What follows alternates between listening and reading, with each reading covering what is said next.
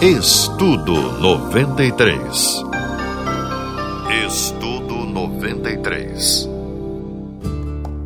A paz do Senhor, eu sou o pastor João Emílio, da Primeira Igreja Batista de Irajá, e vou meditar com vocês em Mateus, no capítulo 5, dos versos de 1 a 12, nós encontramos as bem-aventuranças, e a primeira diz assim: Bem-aventurados os pobres em espírito, pois deles é o reino dos céus. A primeira coisa que devemos saber a respeito das bem-aventuranças é que bem-aventurado, abençoado, feliz. O significado desta ideia, o bem-aventurado é a pessoa fiel a Deus. Por isso, ela é abençoada. A bênção nas bem-aventuranças é uma garantia. A pessoa não é bem-aventurada e poderá ou não receber algo. Não. O fato de ser abençoada, o fato de ser bem-aventurada, faz dela alguém que tem certas qualidades, como, por exemplo, pobres em espírito. Ser pobre de espírito não é algo negativo. Ser pobre de espírito, no sentido bíblico, é uma pessoa que não é cheia de si mesma. É uma pessoa que não é cheia de seu próprio ego. Ela é pobre de espírito, no sentido de ser quebrantada. No livro do profeta Isaías, nós encontramos no capítulo 66, o verso 2, que Isaías frisa a importante de ser pobre, no sentido de ser alguém pobre, quebrantado diante de Deus, humilde diante de Deus, alguém que realmente se rende ao Senhor. Eu quero convidar você a imitar a Jesus. Quando a Bíblia diz que Jesus ele esvaziou-se a si mesmo, tornando-se semelhante aos homens. Isso foi um empobrecimento, de certo modo. Então, quando nós somos pobres de espírito, estamos, na verdade, recebendo uma grande bênção, porque estamos sendo esvaziados de nós mesmos. Bem-aventurados os pobres em espírito, pois deles é o reino dos céus. Já vimos que o pobre em espírito é a pessoa que não é cheia de si mesma, a pessoa não orgulhosa. É uma benção ser uma pessoa pobre em espírito neste sentido. Agora, há uma garantia, há uma promessa. O pobre em espírito tem ou herdará o reino dos céus. O reino dos céus. Do que se trata o tema do reino dos céus? O domínio, o controle pessoal de Deus sobre sua vida. Mas não apenas isso. O reino de Deus é o lugar no futuro o estabelecimento pleno da vontade de Deus. Entendemos o reino de Deus para o futuro como a nossa eternidade, o desfrute ou o gozo, a alegria de poder estar na presença de Deus num mundo eternamente perfeito, o reino de Deus, onde não haverá pecado, onde não haverá mais dor, onde não haverá nada de negativo. Que bênção é ser uma pessoa pobre de espírito porque o pobre de espírito é uma pessoa esvaziada de si mesma, mas cheia de Deus. E uma pessoa cheia de Deus estará na presença de Deus permanentemente.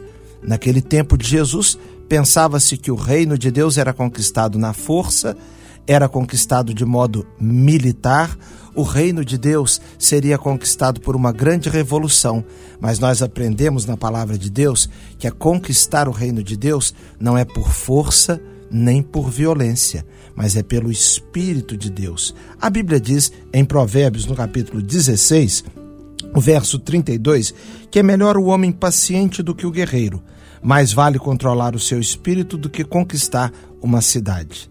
Pois bem, Pensamos que sermos cheios de nós mesmos, pensamos que sermos ricos de nós mesmos vai nos dar o reino de Deus, mas na verdade não é assim.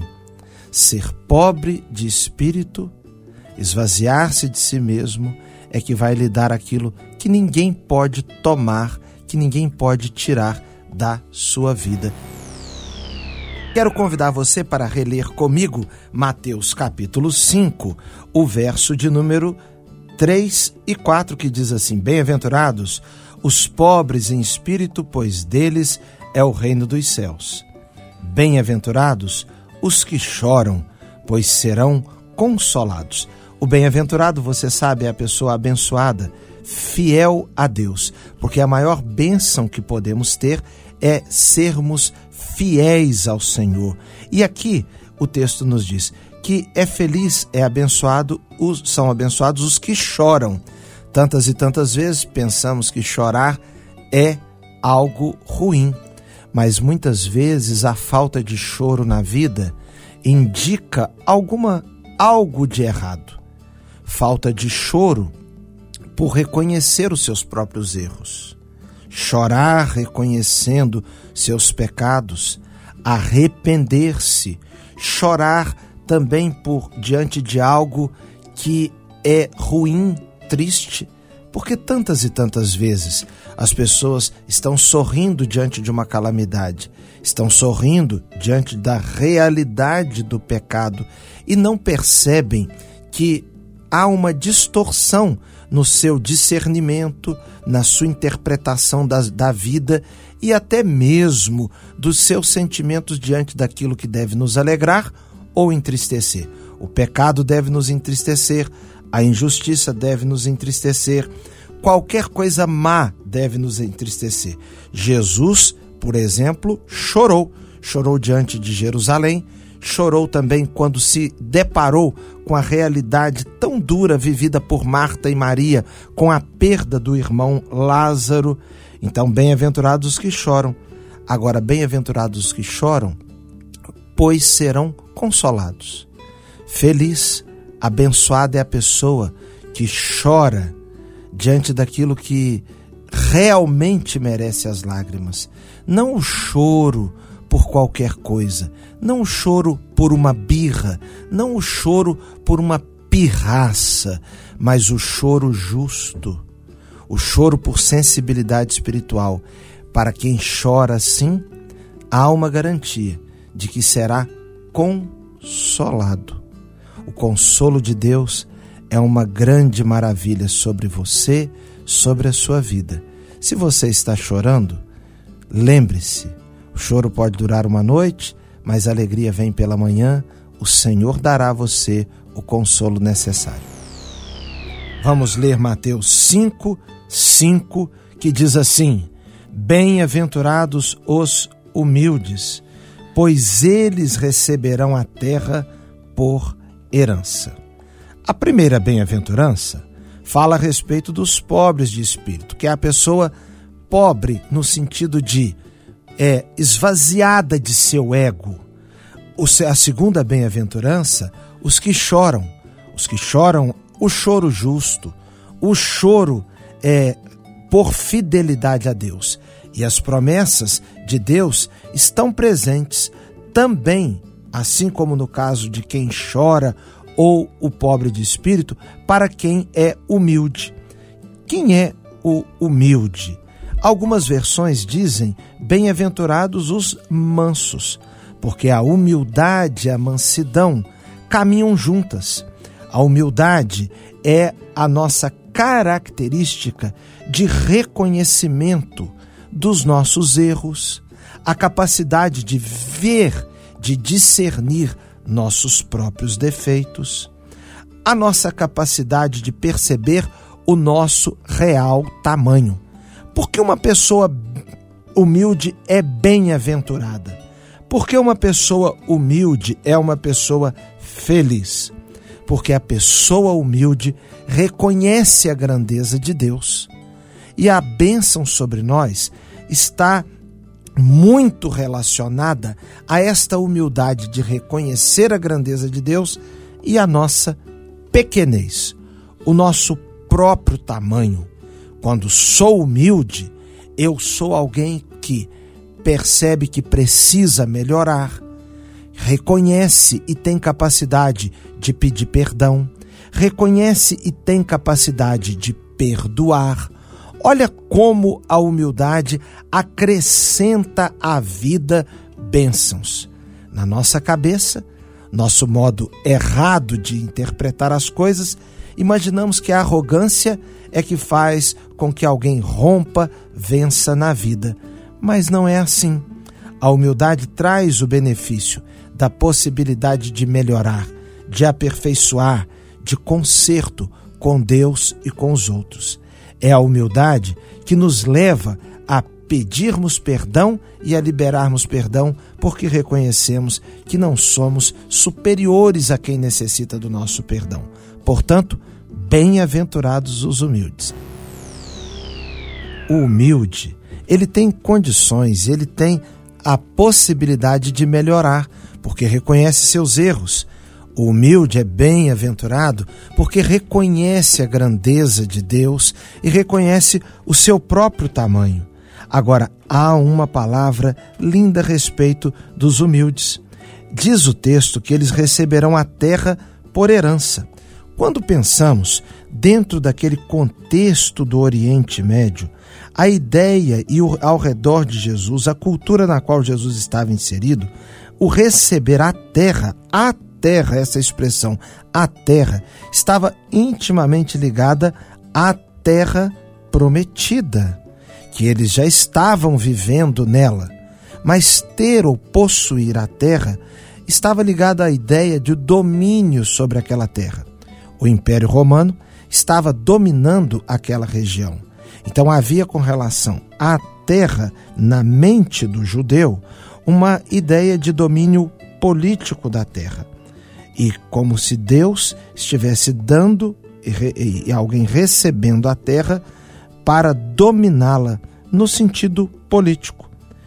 O texto, a ideia bíblica a respeito da terra ampliou-se no Novo Testamento e nós passamos a compreender a terra no sentido daquilo que Deus nos dará no seu reino, como parte do reino dele.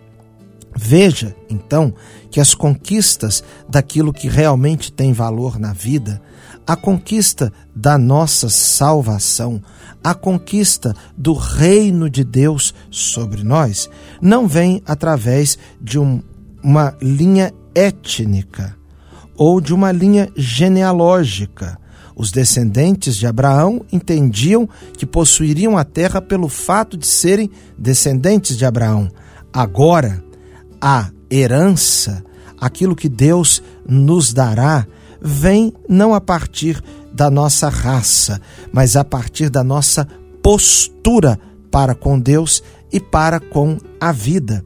A humildade acrescenta bênçãos para a eternidade. A humildade nos ajuda de uma maneira maravilhosa a recebermos aquilo que só Deus pode nos dar, que aqui no texto chamada de a terra a bem-aventurança que diz: Bem-aventurados os humildes, pois eles receberão a terra por herança. Queria destacar algo muito importante nesta bem-aventurança: o conceito de humildade.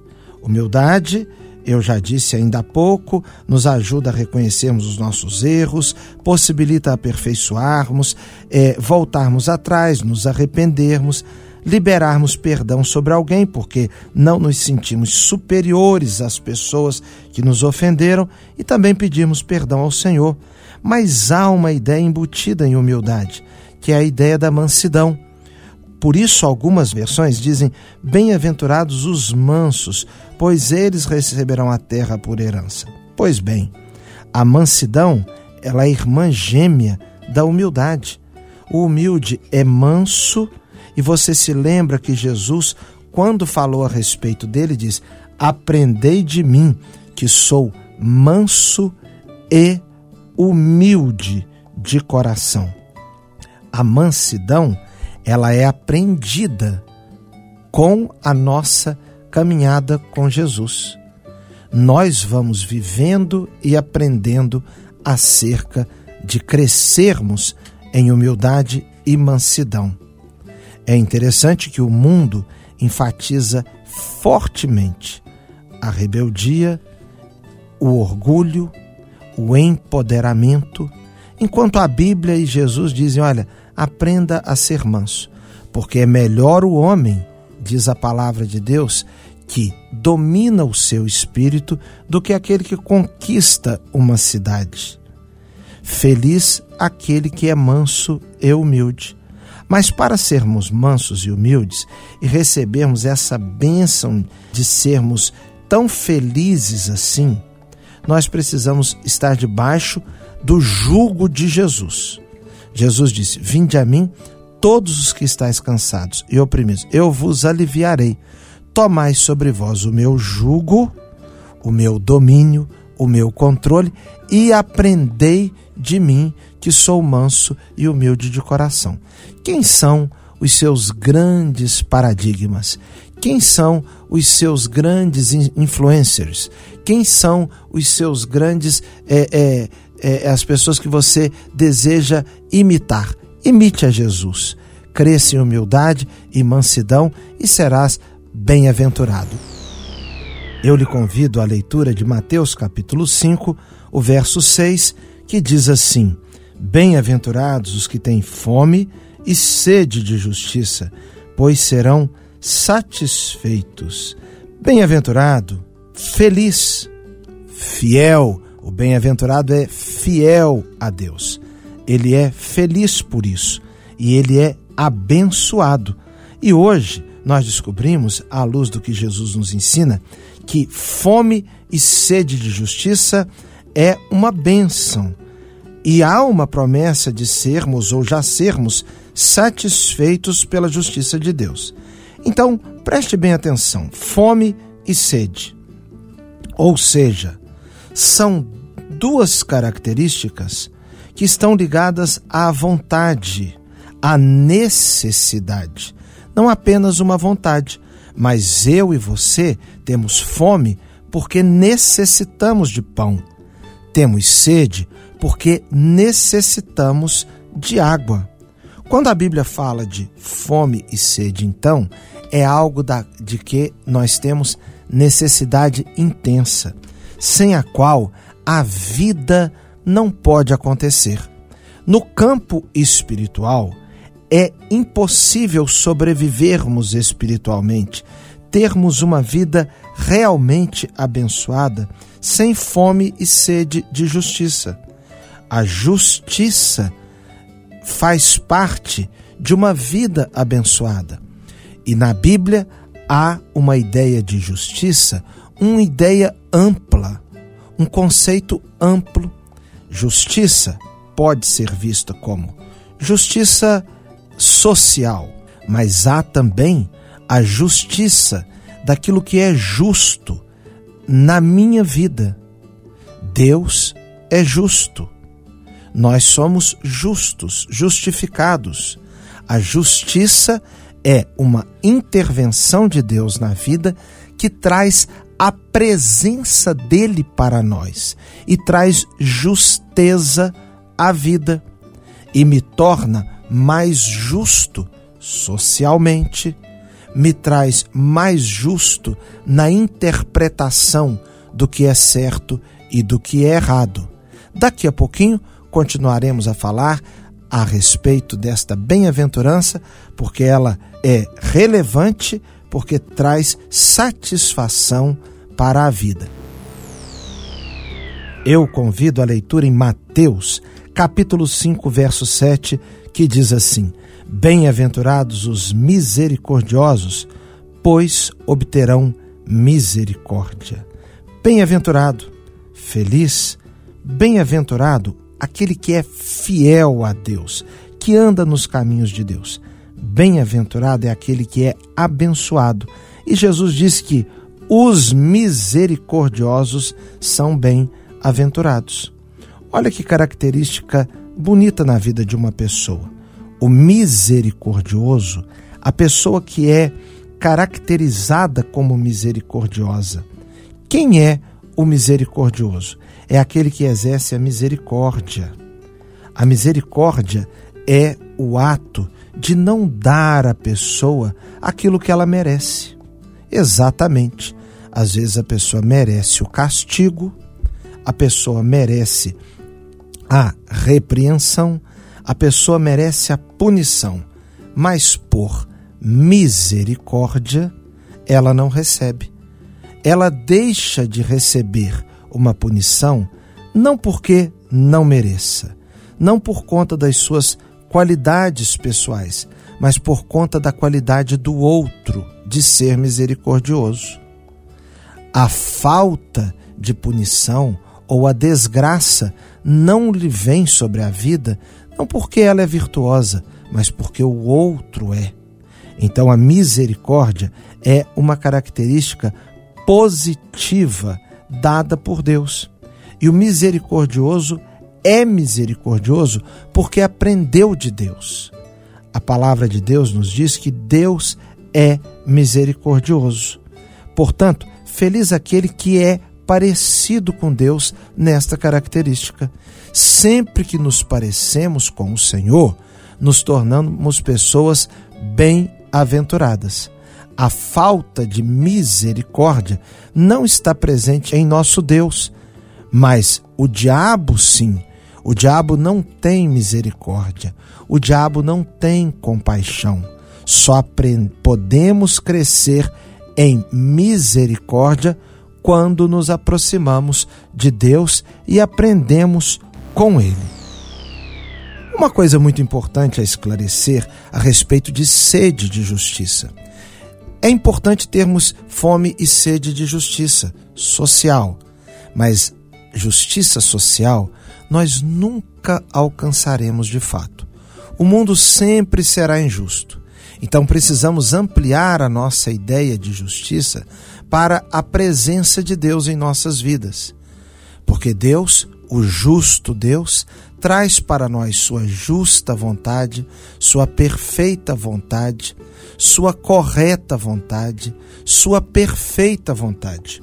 Quando eu tenho fome e sede dessa justiça de Deus, desta realidade, desta verdade, ou das verdades de Deus, da vontade justa de Deus e da justa conduta de Deus para mim, então a Bíblia diz que eu serei satisfeito.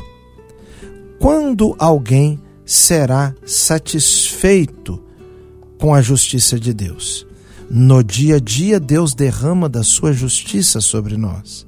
Mas também precisamos ter um olhar para diante, para frente, para o futuro, para a eternidade.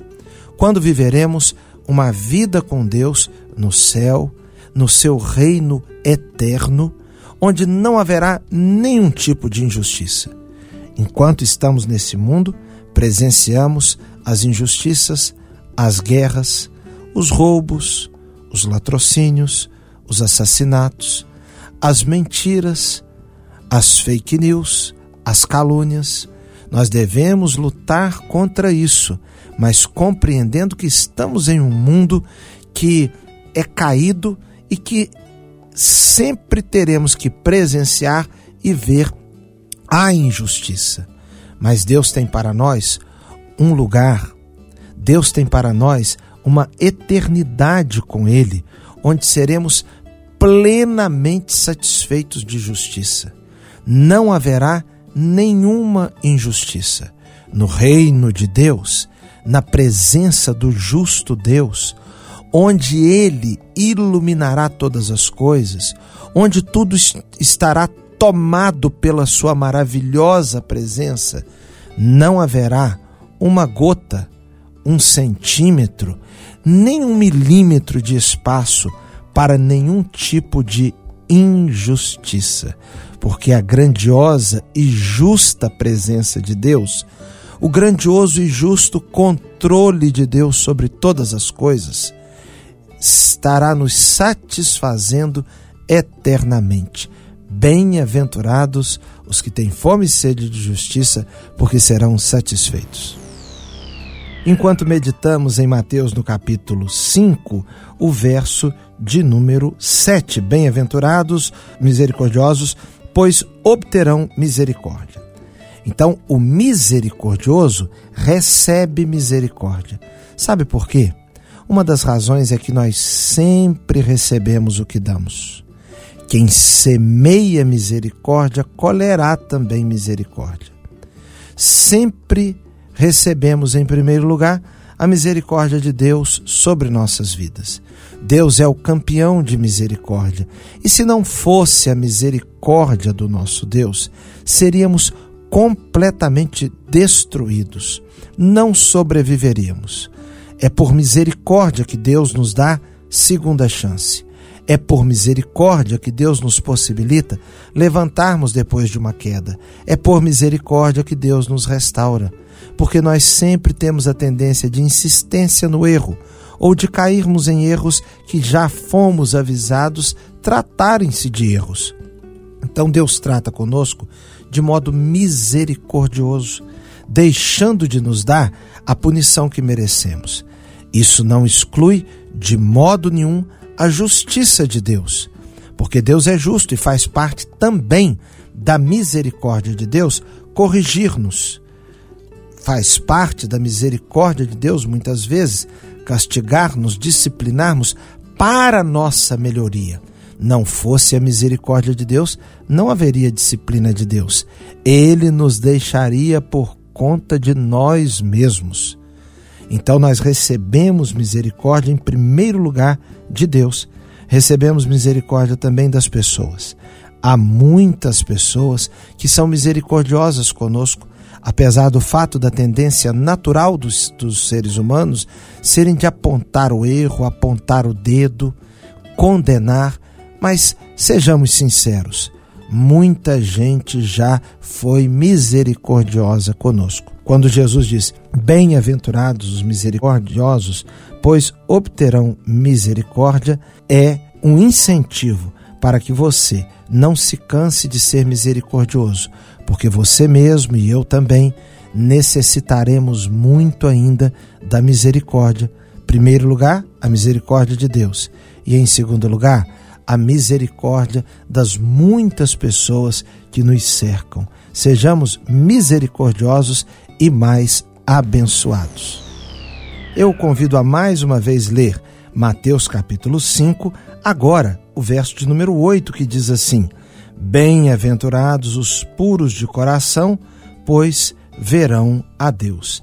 Bem-aventurados, felizes, bem-aventurados, abençoados, bem-aventurados, fiéis. Então, a ideia de bem-aventurança é aquele que é fiel. E quem é o fiel? Os puros de coração. É tão lindo quando a Bíblia fala de pureza. Pureza na Bíblia não é uma ideia, um conceito pequeno. Não é um conceito piegas. Não é um conceito fragilizado. Não Pureza na Bíblia é uma realidade, é uma busca pela santidade, é uma busca para retirarmos da vida tudo aquilo que nos polui, porque o pecado polui. Todo pecado é poluente, todo pecado é venenoso. Quando a Bíblia diz bem-aventurados os puros, e diz os puros de coração ou seja, sinceramente puros. Não algo fabricado, não algo encenado, mas algo sincero. A pureza não é fruto de encenação na vida. A pureza não é fruto de um fingimento, de um comportamento exterior que disfarça uma maldade íntima, uma maldade interior. Quando a Bíblia fala a respeito da espiritualidade, ela revela que a espiritualidade deve ser profunda. Por isso, a Bíblia fala de pureza. Então, a vida pura é a vida que busca a santificação. A palavra de Deus nos diz que é seguir a paz com todos e a santificação, sem a qual ninguém verá o Senhor. Dentro do seu coração hoje, o que há de impuro? O que há de poluente, de venenoso, de tóxico que precisa ser tirado? Somente em Deus podemos alcançar verdadeira pureza de vida, pureza de coração. Depois eu volto com você numa outra oportunidade para meditarmos a respeito dos benefícios ou do grande benefício de ter um coração puro. Eu convido a mais uma vez ler Mateus capítulo 5, agora o verso de número 8, que diz assim: Bem-aventurados os puros de coração, pois verão a Deus. Bem-aventurados, felizes, bem-aventurados, abençoados, bem-aventurados, fiéis. Então, a ideia de bem-aventurança é aquele que é fiel. E quem é o fiel? Os puros de coração. É tão lindo quando a Bíblia fala de pureza. Pureza na Bíblia não é uma ideia, um conceito pequeno, não é um conceito piegas, não é um conceito fragilizado, não. Pureza na Bíblia é uma realidade, é uma busca pela santidade, é uma busca para retirarmos da vida tudo aquilo que nos polui, porque o pecado polui. Todo pecado é poluente, todo pecado é venenoso. Quando a Bíblia diz bem-aventurados os puros, e diz os puros de coração, ou seja, sinceramente puros. Não algo fabricado, não algo encenado, mas algo sincero. A pureza não é fruto de encenação na vida. A pureza não é fruto de um fingimento, de um comportamento exterior que disfarça uma maldade íntima, uma maldade interior. Quando a Bíblia fala a respeito da espiritualidade, ela revela que a espiritualidade deve ser profunda. Por isso, a Bíblia fala de pureza. Então, a vida pura é a vida que busca a santificação. A palavra de Deus nos diz que é seguir a paz com todos e a santificação, sem a qual ninguém verá o Senhor. Dentro do seu coração hoje, o que há de impuro? O que há de poluente, de venenoso, de tóxico que precisa ser tirado? Somente em Deus podemos alcançar verdadeira pureza de vida, pureza de coração. Depois eu volto com você numa outra oportunidade para meditarmos a respeito dos benefícios ou do grande benefício de ter um coração puro volto a meditar com você a respeito das bem-aventuranças de Jesus. No domingo passado estávamos falando a respeito da bênção de pureza de coração e a promessa de Jesus quando diz: Pois verão a Deus. Bem-aventurados os puros de coração, pois verão a Deus. Verão a Deus. Os puros de coração, aqueles que buscam pureza sincera de coração, pureza real, ou seja, pureza íntima no coração, essas pessoas verão a Deus. Por isso são abençoadas, por isso são felizes. O termo verão a Deus tem dois sentidos para os quais devemos atentar. Primeiro, verão a Deus no presente. Hoje, verão ou num futuro imediato. É a ideia de que Deus se revela, Deus se manifesta. O fiel, o bem-aventurado, o puro de coração, perceberá a ação de Deus em sua vida. Como aquela passagem quando Jesus disse que aquele que o obedece, o Pai se manifestará à vida desta pessoa. Ou seja, a pessoa perceberá o agir, a presença, a grandeza de Deus. Esta bem-aventurança da pureza de coração nos lembra que nós perceberemos o agir de Deus no nosso futuro imediato, praticamente no nosso presente, no nosso dia a dia.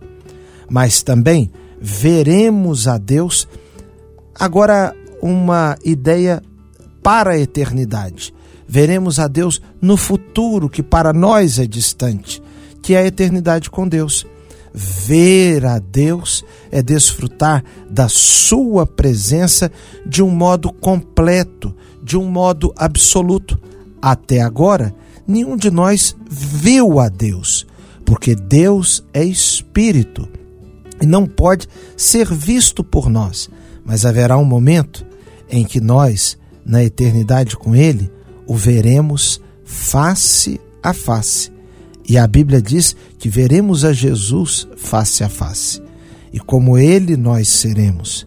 Seremos como Ele no sentido de que não teremos queda, não teremos erros, nós viveremos em corpo incorruptível. Continuando nossa meditação nas bem-aventuranças, e agora quero ler com você Mateus no capítulo 5, o verso 9 que diz: Bem-aventurados os pacificadores, pois serão chamados filhos de Deus. Como o mundo precisa de pacificadores. O mundo está repleto de agitadores, pessoas derramando ódio por todos os lados o mundo está repleto de pessoas que celebram a guerra, que incentivam a guerra. Mas a Bíblia diz que feliz ou bem-aventurado, fiel, é o pacificador. O ministério da pacificação pode começar em sua vida a partir do momento que você entra num relacionamento de paz com Deus. Quando o Senhor Jesus pacifica seu relacionamento com Deus Pai, você entra numa fase na sua vida onde a pacificação principal acontece. Depois, a pacificação sua com você mesmo. Há pessoas que parece que estão em guerra contra si próprias. Eu entro em paz comigo porque tenho paz com Deus. E também tenho relacionamentos de paz com as pessoas que me cercam. Por isso que a Bíblia diz que, no que depender de vós, tende paz com todos os homens. Muitas vezes a paz, todas as vezes, na verdade, a paz não depende de um lado só. Mas naquilo que depender de você, busque a paz, porque bem-aventurado é o pacificador. E há uma linda promessa: pois eles serão chamados filhos de Deus. Os filhos do diabo são os filhos daquilo que vem para matar, roubar e destruir.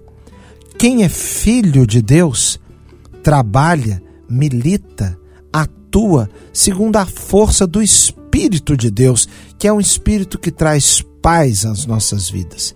Portanto, é muito bom meditar e perguntar a si mesmo: o que eu estou fazendo está sendo agente de paz ou de guerra, de destruição? Porque Jesus disse: Bem-aventurados os pacificadores, porque serão chamados filhos de Deus. Eu quero para a minha vida ser um filho de Deus. E eu sei que você também a bem-aventurança de Mateus 5,10 que diz: Bem-aventurados os perseguidos por causa da justiça, pois deles é o reino dos céus. Bem-aventurado, feliz uma pessoa que é perseguida? Às vezes fica difícil até de entendermos uma afirmação dessa. Mas só que o próprio texto diz: é perseguido por causa da justiça. Muitas e muitas vezes uma pessoa é perseguida não porque fez algo errado, mas porque fez algo certo então ela é perseguida pelas pessoas, é perseguida pela sociedade, é perseguida por sua cidade, por sua cultura, mas ela é aplaudida por Deus. Então o texto diz que uma pessoa perseguida por causa da justiça é dela ou são deles, dos que assim fazem, o reino dos céus. O reino dos homens é conquistado com os likes, é conquistado com a aprovação das pessoas. Não com a perseguição das pessoas, mas com a aprovação, com os aplausos. Mas o reino de Deus não é assim. O reino de Deus é conquistado quando você é justo diante de Deus. E agora, para concluir, Mateus 5,11 diz: Bem-aventurados serão vocês quando, por minha causa, os insultarem, os perseguirem e carregarem todo tipo de calúnia contra vocês. Alegrem-se e regozijem-se, porque grande é a sua recompensa nos céus, pois da mesma forma perseguiram os profetas que viveram antes de vocês. Veja só, bem-aventurado você quando é perseguido por causa da justiça, bem-aventurado quando alguém lhe calunia por causa da justiça, em vez de ficar triste. A Bíblia diz: alegrem-se e regozijem-se, porque grande é a sua recompensa no céu. Deus tem uma recompensa para aquele que é justo e que sabe que o reino de Deus é dado pelo próprio Deus e não pelos aplausos do mundo. Se alguém está lhe caluniando por fazer o certo, continue a fazer o certo. Se alguém está lhe perseguindo por fazer o certo, não se torne um errado. Pense, lembre-se, o nosso Deus tem para a sua vida a bênção que você precisa. Nós encerramos assim as nossas meditações nesse mês de julho a respeito das bem-aventuranças e sejamos mais fiéis ao Senhor, mais abençoados e felizes exercendo no dia a dia as bem-aventuranças de Jesus. Que Deus a todos abençoe. Um grande abraço, a paz do Senhor. Eu sou o pastor João Emílio da Primeira Igreja Batista de Irajá e me despeço nesta hora desejando a você a graça de Deus sobre sua vida. Estudo 93. Estudo 93.